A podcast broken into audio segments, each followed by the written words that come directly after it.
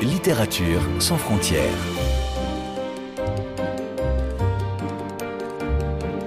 Catherine Fruchon-Toussaint.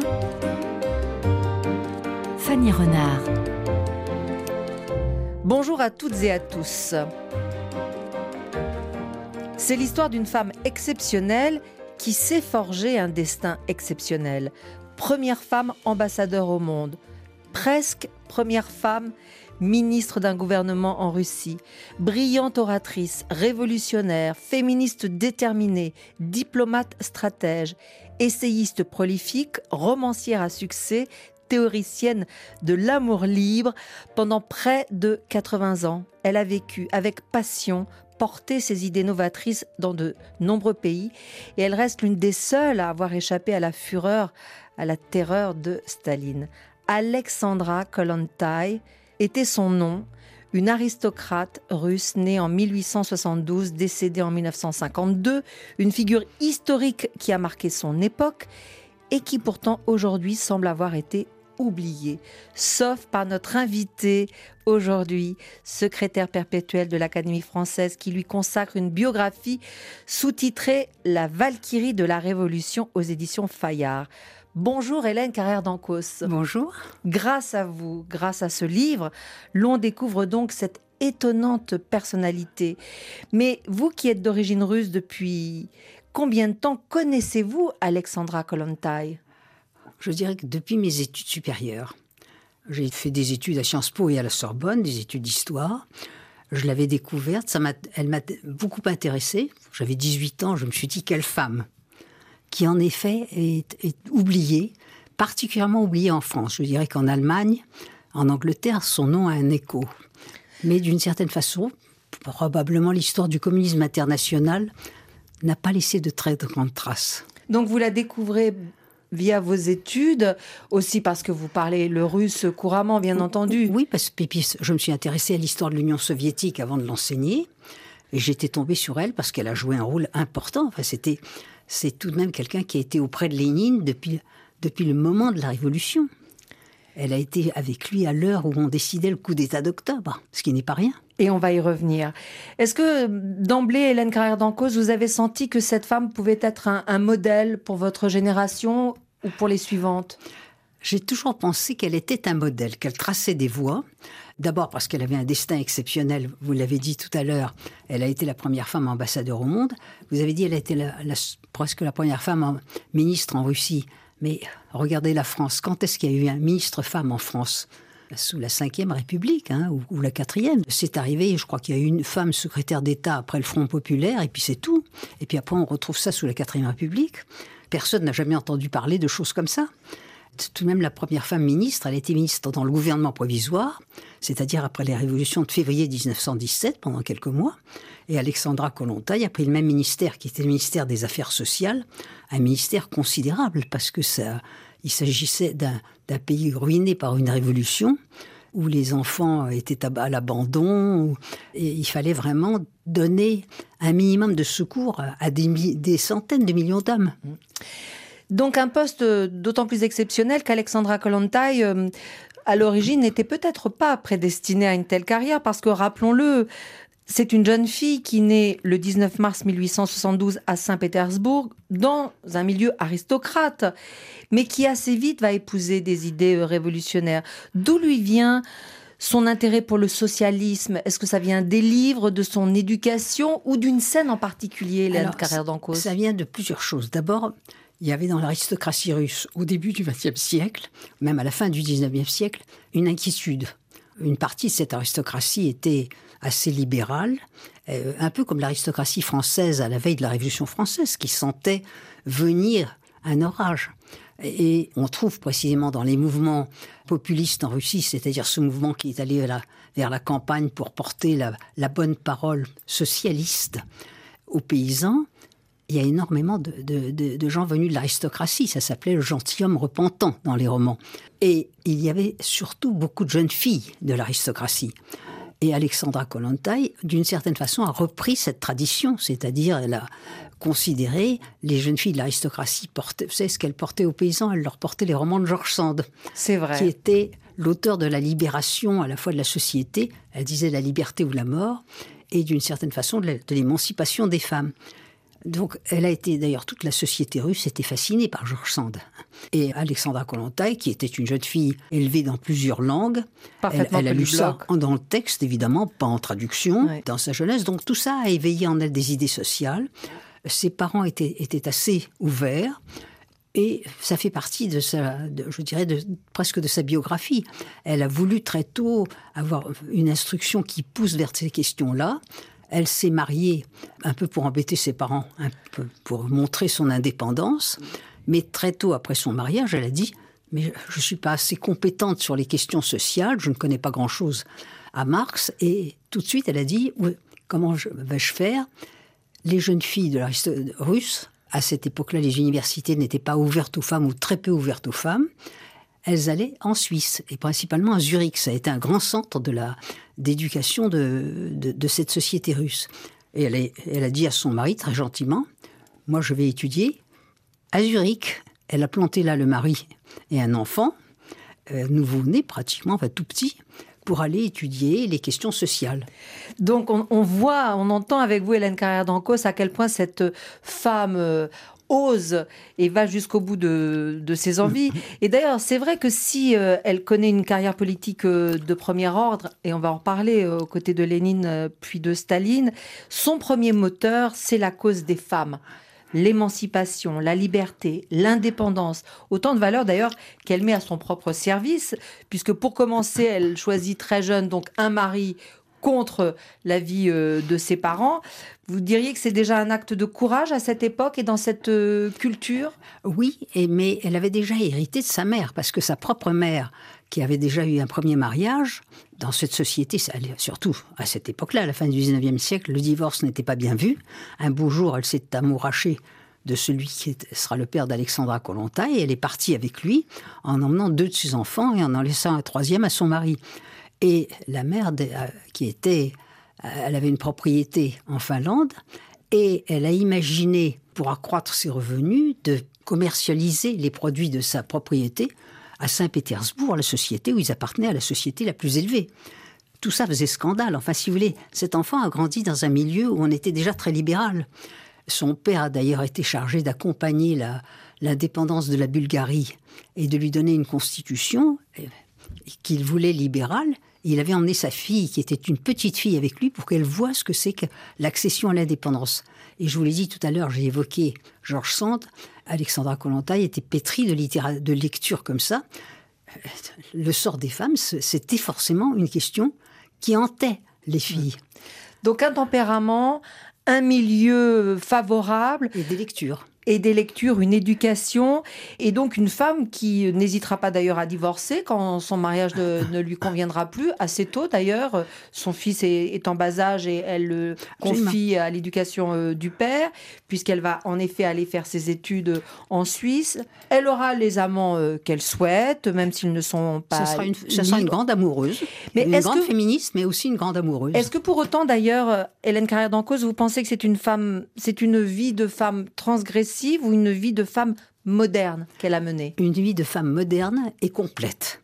C'est ça qui est extraordinaire, parce qu'elle aura été féministe, amoureuse, elle n'avait pas de, problème avec les hommes. Elle ne considérait pas que l'indépendance des femmes se faisait, ou l'égalité, c'était par rapport aux hommes. Parce que si c'est par rapport, c'est qu'on est déjà un inférieur, qu'on doit gagner quelque chose. Elle considérait que la femme était un être complet, qu'il fallait regarder en elle-même, et elle avait le droit d'avoir un destin complet comme les hommes. C'était pas l'égalité, c'était la, justice rendue aux femmes. Et par conséquent, c'est ça qu'elle a considéré. Et donc, c'est pas, elle s'émancipait pas de son mari. Le jour où elle a considéré qu'elle n'avait plus rien à lui dire, ou bien il gênait sa vie, elle est partie tout à fait tranquillement, toute seule pour étudier, mais elle a planté tout le monde là, en considérant qu'elle elle devait assumer son destin. Et elle a laissé son enfant à ses parents, à son mari, que tout le monde se débrouille. Elle a connu la première journée internationale des droits des, femmes qui se tient euh, tous les 8 mars euh, depuis 1909. Euh, Alors bien sûr, pour elle, c'est l'aboutissement d'un vœu. Mais est-ce que d'une façon ou d'une autre, ces discours ont participé, selon vous, à la naissance de cette journée historique? Ah, Absolument. Elle avait une particularité, je crois qu'il faut le dire. elle était exceptionnelle. Elle avait un don de la parole absolument extraordinaire. Vraiment, ça, des, femmes orateurs, il n'y en a pas énormément dans l'histoire que l'on ait retenu parce qu'on on les laissait pas parler. Hein, c'est, pas parce qu'elles savent pas parler. Elle avait un don oratoire tel que, comme vous le savez, le, le grand orateur en France au XXe siècle, c'était Jaurès. Et on l'appelait Jaurès en jupon. On l'appelait Jaurès en jupon parce que elle a eu à parler un jour à un enterrement, à l'enterrement de la fille de Marx, euh, après Jaurès, et tout le monde a été ébloui. D'une certaine façon, elle était encore plus brillante elle avait une seconde particularité, c'est qu'elle parlait plusieurs langues et elle pouvait passer de l'une à l'autre sans aucun problème et tenir un discours. Elle, ne lisait pas des petits papiers. Enfin, c'était une très grande oratrice. Et justement, quand on a créé la Journée internationale des femmes, elle est intervenue. Ses discours sont absolument éblouissants.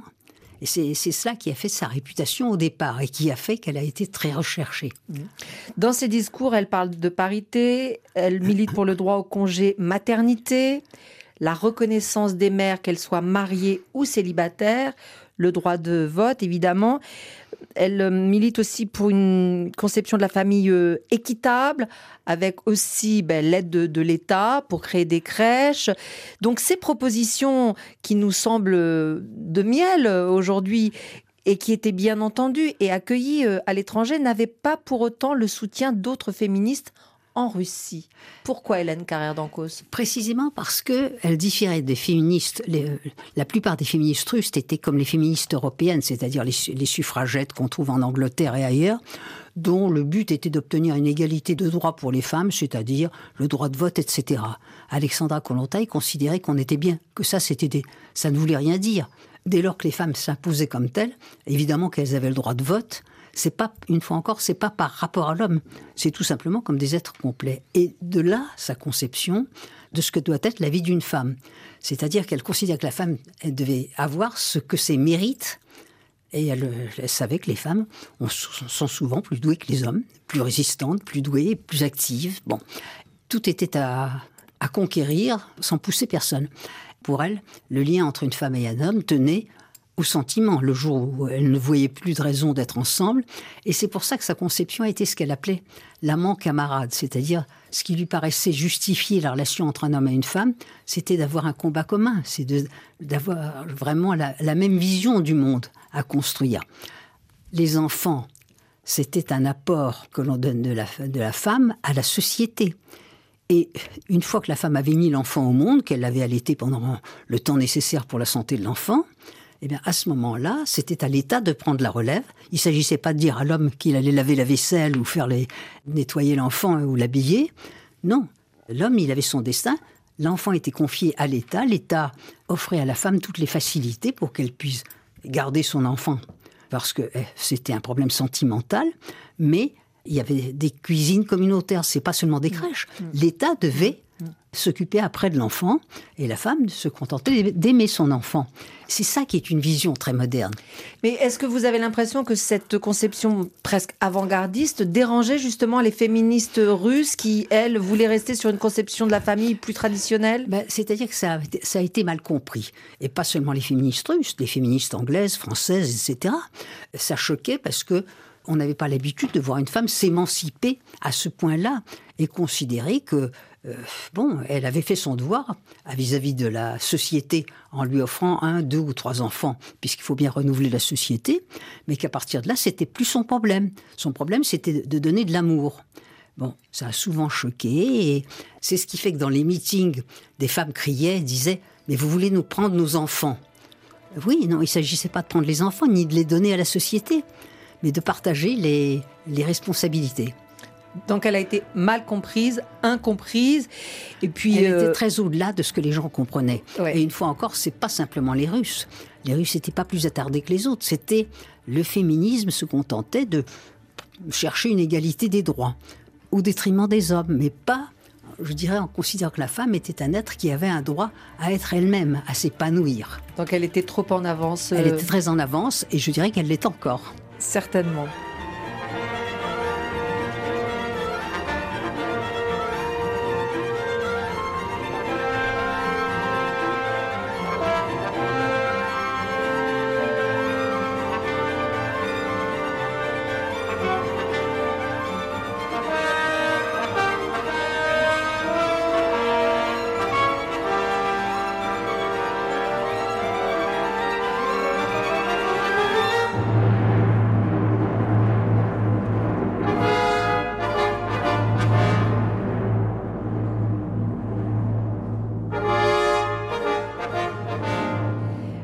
À l'écoute de Littérature sans frontières sur RFI en compagnie aujourd'hui de l'académicienne Hélène Carrère d'Ancos qui vient de publier Alexandra Kolontai, La Valkyrie de la Révolution aux éditions Fayard. On l'a dit en première partie, le portrait d'une femme puissante, amoureuse, déterminée, belle, élégante, écrivaine, militante et qui a joué un rôle politique aussi important en Russie qu'à l'étranger où elle était donc diplomate, que ce soit en Norvège, au Mexique ou encore euh, en Suède. Mais finalement, Hélène Carrère d'Ancos, est-ce que ces postes n'ont pas été avant tout des exils nécessaires à sa survie? C'est-à-dire qu'elle les a acceptés précisément parce qu'elle savait très bien, c'était l'époque à partir de 1930, Staline s'est acharné sur tous qui étaient les compagnons de Lénine, qu'il a traités comme une opposition, et au fond, il les a tous massacrés. Donc elle a compris que l'étranger était salvateur, mais le régime soviétique avait tout de même besoin d'elle parce que elle était presque irremplaçable avec ses capacités de connaissance. Elle a eu deux ambassades en Suède et en Norvège. Les pays nordiques, elle connaissait admirablement, elle les comprenait. Euh, au Mexique, elle est allée parce qu'il n'y avait pas d'autres postes et elle n'a pas résisté physiquement. Mais pendant la Seconde Guerre mondiale, après le pacte Hitler-Staline, elle était en Suède et quel est le premier pays à qui Staline s'est attaqué? La Finlande, après la Pologne. Et elle a voulu sauver la Finlande. Et elle a vraiment mené une diplomatie secrète qui est tout à fait extraordinaire. Et très tôt, elle a eu vent de, euh, je dirais, de ce qui allait être le, pacte Staline-Hitler. Elle l'a fait savoir à des chefs d'État. Donc, si vous voulez, elle a joué un rôle international qu'on soupçonne mal mais elle a beaucoup servi d'agence de, liaison entre son pays hein, et les pays qui étaient menacés par l'URSS aussi, la Finlande. Mais néanmoins, il faut rappeler qu'Alexandra Kollontai, finalement, toute sa vie, elle aura été surveillée, espionnée. Elle a même été arrêtée, emprisonnée, menacée. Elle a connu quand même de très près la terreur euh, de Lénine et ensuite euh, celle de Staline, qui était encore plus terrible. Et pourtant, elle a toujours été épargnée. Et d'ailleurs, avec beaucoup d'honnêteté, Hélène Carrère d'Ancos, vous vous posez la question à la fin de votre euh, biographie en disant, voilà, qui était en réalité Kollontai Une révolutionnaire Une stalinienne une opportuniste apte à s'adapter à tous les tournants de l'histoire? Point d'interrogation. Est-ce que au terme de l'écriture de cette euh, biographie, vous avez le début d'une réponse? Oui, absolument. Je crois que je l'ai donné dans le livre. D'ailleurs, si j'ai posé la question, il y a une raison. C'est que vraiment personne n'a survécu à Staline, sauf elle. Parmi les compagnons de Lénine, ceux qu'on voit sur les photos, d'ailleurs, il y a des photos dans le livre qui le montrent. Donc, il me semblait indispensable de dire comment est-ce qu'elle s'en est sortie.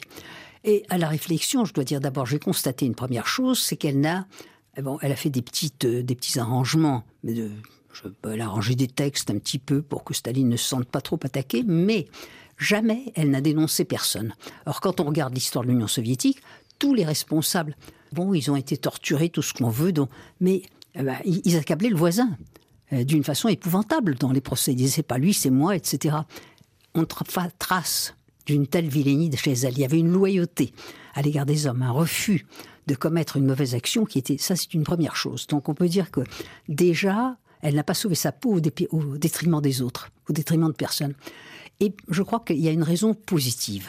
Contrairement aussi à beaucoup d'autres bolcheviks, elle ne voulait pas être obligée, contrainte à l'exil, elle se sentait russe, elle voulait participer au destin de son pays, un destin malheureux, elle le sentait, mais elle se disait qu'elle devait rester sur place. Et par-dessus tout, elle aimait le peuple. Mais vraiment, comme les Russes aimaient le peuple. Et du même coup, elle ne voulait pas que le peuple la rejette. Elle ne voulait pas qu'il la juge comme, comme une femme qui avait trahi ni son pays, ni la société, ni ses idées. Alors je crois que c'est ça qui fait la cohérence de son existence et qui explique qu'elle est tout fait pour pouvoir rester dans, je dirais, une citoyenne de son pays. Elle y est revenue d'ailleurs à la fin de son ambassade et elle a vécu les dernières années de sa vie en Russie. Et tout le monde a survécu sans qu'il y ait la moindre mauvaise action qui explique cette survie. Et alors ce qui est extraordinaire, c'est qu'elle est morte de sa belle mort pratiquement un an avant Staline. À la veille de ses 80 ans. Oui, alors là, il s'est rattrapé en ce sens que et on ne lui a pas rendu les hommages qu'on rend. Voilà, c'est ce que j'allais vous dire, Hélène Carrère d'Ancos, parce qu'elle, elle a toujours été loyale à son pays. Elle a fini, en effet, ses dernières années à Moscou. Et au moment de sa mort, aucun hommage ne lui est rendu dans la Pravda. Non, rien du tout. Pas, pas, pas d'article, pas de mention. Pourquoi? non, bah Parce que manifestement, Staline, si vous voulez, il a eu besoin d'elle. Ça, il le sentait malgré tout, par ses dons exceptionnels, par son prestige Mais une fois qu'elle est morte, il s'est dit que il allait lui faire le sort des autres, c'est-à-dire l'effacer de l'histoire. Et en effet, il y a eu juste l'hommage qui lui a été rendu par son petit-fils sur sa selle funèbre. Logiquement, avec le compagnon de Lénine, elle aurait dû être enterrée dans le mur du Kremlin, au pied du Kremlin. C'était, elle est enterrée dans le cimetière où sont enterrées les gloires de la Russie, euh, mais euh, ça n'est pas le choix. C'est pas qu'elle aurait voulu ça, mais c'est tout de même pas le destin normal d'une bolchevique. Et ce n'est que maintenant que la Russie s'intéresse à elle, je peux vous le dire, puisque ce livre vient de paraître en édition russe aussi. C'est pas vous qui allez vous traduire, Hélène Carrière d'Ancos Non, non, non, ça, il faut un vrai traducteur et c'est fait. C'est terminé. Donc, c'est dire que ça a réveillé euh, euh, l'intérêt euh, pour cette femme. Que nous dit son féminisme aujourd'hui, Hélène Carrière d'Ancos Alors, je dirais que me dit son féminisme? Ce que je pense profondément, c'est que les femmes sont. Elles peuvent arriver à tout. Mais il ne faut pas qu'elles acceptent d'arriver à tout parce qu'elles sont des femmes. Euh, si vous voulez, les femmes ne sont pas des animaux protégés. Alexandra Kollontai le pensait. C'est pas un zoo, c'est pas, c'est pas une espèce protégée. C'est une nature solide qui peut tout, qui a, qui a toutes les capacités. Il faut le vouloir. Alors non, il y a une chose réelle évidemment. Elle croyait profondément, mais c'est aussi la France qui croit beaucoup, aux vertus de l'éducation. Une femme doit être éduquée totalement, au maximum de ce qu'on peut lui donner. Hmm. Euh, si vous voulez, pour elle, le raisonnement, c'était la femme peut tout. Mais c'est pas par rapport à. C'est un être total, indépendant, et c'est comme ça qu'elle doit être jugée. Et vous, vous vous retrouvez dans son féminisme, Hélène Carrère d'Ancos Oui, ça, c'est le féminisme que je trouve respectable. C'est celui que j'aime, je pense, parce que je crois profondément. Quand je vois, par exemple, qu'on me dit on va mettre quatre femmes dans un gouvernement, je dis mais pourquoi On peut faire un gouvernement de femmes si on a des femmes épatantes pour faire tout le gouvernement? Je vois pas pourquoi on doit compter qu'il y en ait quatre, six ou huit. C'est un féminisme qui croit que la femme, elle doit assumer son destin et on doit, elle doit le vivre totalement. Mm. Elle avait confiance dans les femmes. D'abord parce que les femmes sont des êtres très forts physiquement, on le sait. Rien que le fait d'avoir de mettre des enfants au monde, c'est pas une c'est pas une activité tout à fait ordinaire quoi qu'on raconte. Et puis elles sont elles ont un cerveau comme et comme tout le monde. Mm. Et le tout c'est que on le sache et qu'on ne les traite pas avec une certaine condescendance. On fait ça pour elles. On ne fait pas ça pour elles. Elles ont fait pour elles. C'est ce qu'elles pensaient. Mm. C'est aux femmes d'assumer leur destin. Mais quels sont les combats à mener aujourd'hui en priorité selon vous? Ah, Ce sont des combats d'abord pour l'éducation. L'éducation des filles, l'éducation des enfants en général, mais l'éducation pour restaurer la qualité de l'éducation, une éducation qui soit intellectuelle, mais qui soit aussi l'éducation de la volonté. Par exemple, si on apprend aux filles, euh, et ça je crois que c'est fondamental, c'est pas c'est pas des lois qui disent qu'on ne doit pas euh, faire violence à une femme. Les filles doivent savoir que moi j'ai élevé mes filles en leur disant personne n'a le droit de, vous toucher, de, de se croire des droits sur vous. Personne n'en a.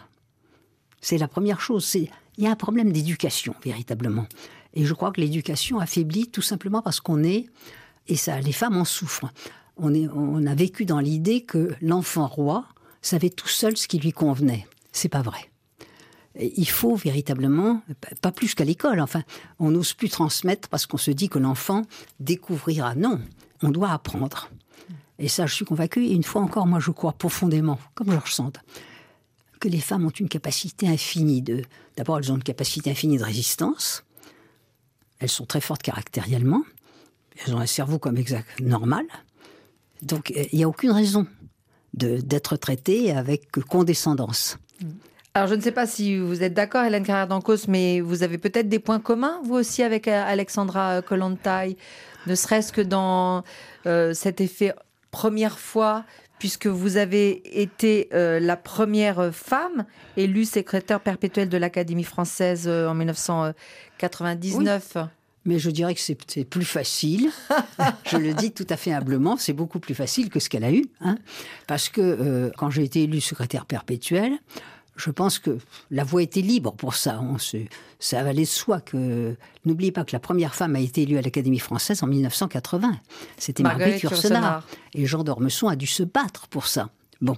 Moi, j'ai été la troisième et je voudrais vous dire quelque chose parce que ça vous éclairera. Bon, Jacqueline de Romy a été élue à la mort de Marguerite Yourcenar et on l'a élue parce que les académiciens, qui, quand elle s'était présentée avant, l'avaient battue. Ils avaient un remords, cette femme remarquable. Ils se sont dit, on s'était mal conduit, bon, donc ils l'ont élue. Mais quand s'est posé la question d'avoir deux femmes en même temps, ça a été un grand débat. Parce qu'ils se sont dit, une, elle meurt. Je sais, il y a eu une discussion. Elle meurt, on est débarrassé des femmes. Mais non. Ah ben absolument. Mais deux, qu'est-ce qu'on fait? Elle meurt pas obligatoirement en même temps. Et Donc ça veut dire que deux, c'était déjà trop, deux femmes à l'Académie française pour, pour eux? C'était pas que c'était trop, c'est que ça voulait dire que on était sûr qu'il y en aurait toujours une. Bon, ben maintenant, il faut regarder ça, on regarde l'histoire. L'Académie a presque quatre siècles. 1980, c'est pas si loin, c'était il y a 40 ans. Bon, euh, donc quand j'ai été élue, c'est pour ça que je dis que je n'y ai pas eu grand mérite, parce que je n'ai pas été candidate pour ça. J'ai été élue sans. Il y avait des candidats, hommes, et moi, je n'ai pas été candidate, c'est moi qui ai été choisie. Mais je dirais que la voie était ouverte. En ce sens, je suis très contente, mais je ne me compare pas à Alexandra Kollontai parce que elle, quand elle était là, la voie n'était pas ouverte. Mmh, c'est vrai. C'était, c'est pour ça que je salue une personnalité exceptionnelle. Mais en même temps, vous êtes très humble, Hélène Carrère d'Encausse, parce que vous êtes combien de femmes aujourd'hui à l'Académie française? Euh, Actuellement, il y en a quatre, mais bon, depuis 80, il y en a eu huit. En 40 ans, c'est pas beaucoup, mais c'est la, la machine est lancée. Et je dirais que les femmes sont aussi un peu coupables. C'est à elles de faire le mouvement vers l'Académie française. Elles n'osent pas assez se présenter? Oui, euh, elles ne font pas le mouvement. C'est à elles de prendre les initiatives aussi. Je veux dire que ça aussi, vous comprenez, c'est il faut prendre son euh, bâton d'une certaine façon. oui, je pense que à l'époque où il n'y avait pas de femmes, elle partait beaucoup plus hardivement à l'assaut de, cette de ce qu'elle jugeait comme une forteresse. Les femmes les plus diverses, Louise Weiss, la grande européenne, Janine Chara, la danseuse, des historiennes. Aujourd'hui, c'est plus compliqué. Euh, d'une certaine façon, elles, ne, elles ambitionnent moins. Donc l'appel est lancé euh, C'est lancé, mais il faudrait qu'il y en ait plus. Oui, que les femmes ah, bah, osent se présenter à l'Académie française. Bah oui, je les invite. Hein. vous les invitez, vous leur dites qu'on euh, n'a pas besoin de faire deux fois plus d'efforts. Euh, pas du tout. Parce qu'on est une pas femme. Pas du tout. Maintenant, et maintenant, justement, c'est sur leur qualité. C'est pas pour faire une femme. Alors, il y a aussi des femmes qui ont peur maintenant qu'on les élise parce qu'elles sont des femmes, parce qu'elles sentent bien qu'il y a ça. Et je le sais, et je, leur, je les rassure, je leur dis avec, avec vos qualités, mais c'est pas parce qu'il faut des femmes, c'est parce que ça c'est pas très respectable, mais c'est parce qu'il faut des femmes de qualité. Et il y en a. Le pays en est plein. Mais il faudrait, faut qu'elles bougent. Eh bien, voilà, l'appel est entendu. Merci beaucoup, Hélène Carrière d'Anco. C'est peut-être qu'après la lecture aussi de cette euh, formidable biographie d'Alexandre Kollontai, ça va, ça va susciter des, vocations. En tout cas, j'espère que ça va en effet permettre de redécouvrir euh, vraiment le, le trajet. Euh, de cette euh, femme qui ne s'en est jamais laissée compter et qui a toujours compté sur elle-même. Et ça, je pense que c'est aussi la première base de l'indépendance euh, d'une personne, que ce soit une femme ou un homme, tout simplement. Oui, et qui a assumé son destin et celui des autres. Exactement. Ce qui est tout à fait remarquable. Merci encore, Hélène Carrière d'Ancos, d'être venue nous parler d'Alexandra Kollontai, cette Valkyrie de la Révolution, une biographie qui apparaît aux éditions Fayard. Je vous remercie.